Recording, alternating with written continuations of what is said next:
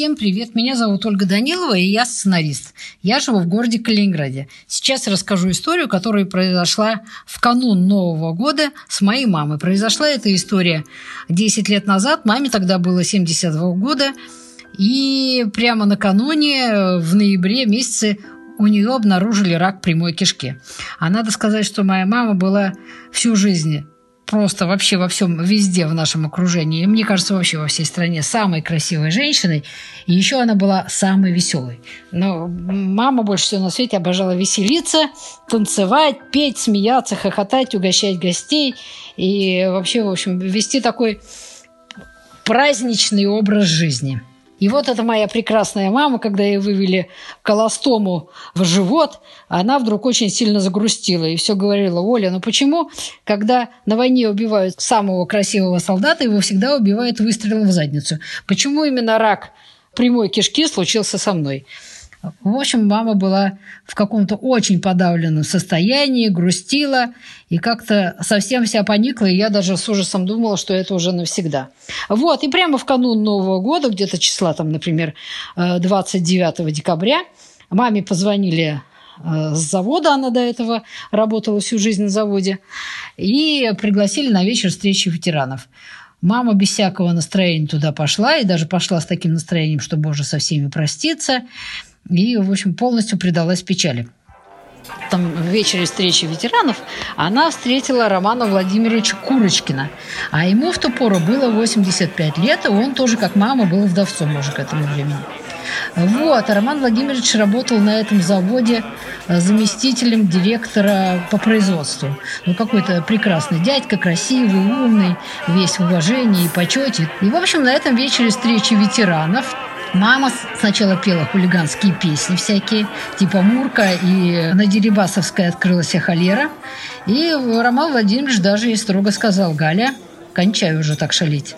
Вот, после этого мама ему сказала, «Роман Владимирович, а давайте вместе проведем старость».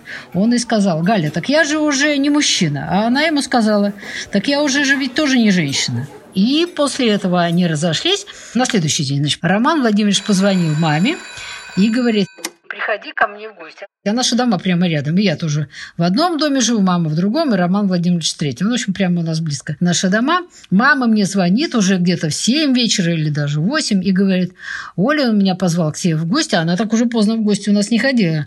Что делать, что делать? Я говорю, иди к нему.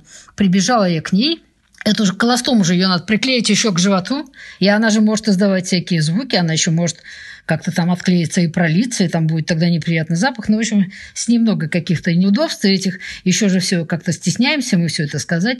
Вот, и мама говорит, «А что делать с колостомой? Сказать ему про это? Я говорю, конечно, скажи, это же будет проверка на вшивость. Мама говорит, вот если бы он плохо слышал, было бы здорово. Но это на, на тот случай, если вдруг колостом начнет издавать какие-то неконтролируемые звуки. И мама пошла к Роману Владимировичу в гости – он уже был вдовцом где-то год, и как-то так э, жил уже, как вот старики живут. Не очень так это все красиво. Достал какую-то там бутылку самогонки, какую-то постелил газету, а мама сказала, нет, я самогонку пить не буду. Он говорит, а что ты будешь пить? Она говорит, ну, коньяк могу выпить. И, в общем, тогда Роман Владимирович открыл свои какие-то там запасы, достал коньяк, и с этого дня началась их какая-то прекрасная, замечательная история любви. Вечером я позвонила, вот прямо буквально часа через два после этого я звоню маме, говорю, мама, ты где? Уже было 10 вечера, говорю, пора же домой. Она говорит, не переживай, он меня проводит. А Роман Владимирович говорит, ее проводит хорошая дочь. Ну, я слышу прямо в телефоне. А мама взяла его, видимо, за руку и говорит, нет, меня он проводит, Оля, не переживай. Вот. И после этого он ее э, проводил и стал за ней прямо ухаживать. На следующий день пришел к маме в гости прямо уже вот на Новый год. Я им принесла закуску, и он мне тогда сразу заявил, ваша бабушка моя девушка. И стал за ней ухаживать. И стал так ухаживать, что дарил ну, каждую неделю ей лилии. Они ужасно пахли, эти лилии, кстати, ужасно пахли. Но мама была в восхищении а, вот, от этих лилий. Читал стихи, очень хорошо знал поэзию. А мама буквально сразу где-то после Нового года буквально дня через два ее опять положили в больницу, там что-то какие-то были процедуры, вот, а он и туда звонил в эту больницу, и все время они хохотали, и когда мама говорила ему, Ромочка, я сегодня всю ночь не спала, и женщины там тоже со мной не спали, тоже даже от меня плачут, потому что я очень громко храпела, вот, он говорил, что не переживай, у тебя здоровый храп, так что ты должна поправляться.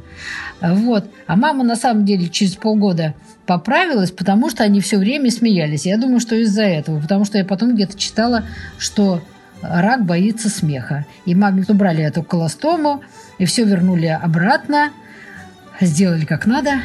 Вот. И они жили еще долго и очень счастливо. И очень веселились. Чего я нам всем желаю в канун Нового года и после Нового года, чтобы были все счастливы. И чтобы всегда был повод для радости. Или даже в самой простой обыденной жизни, чтобы он находился. У всех нас. С наступающим 2022 годом!